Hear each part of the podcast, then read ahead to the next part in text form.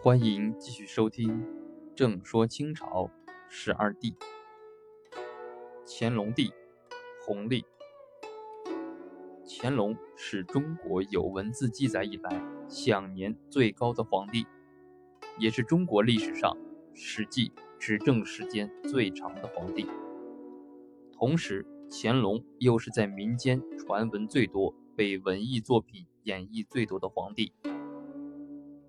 乾隆博学多才，击鼓又文，编修文化典籍，传承中华文化，是一位文化型皇帝。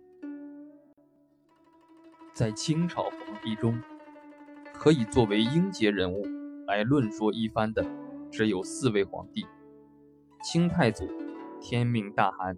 努尔哈赤、清太宗崇德帝皇太极、清圣祖康熙大帝玄烨和清高宗乾隆大帝弘历。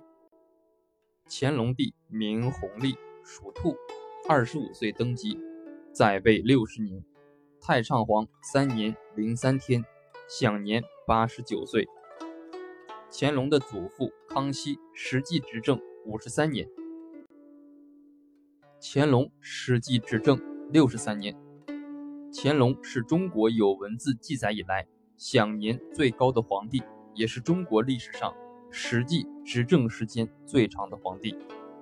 同时，乾隆又是在民间传闻最多、被文艺作品演绎最多和官方文献记载疑点最多的皇帝之一。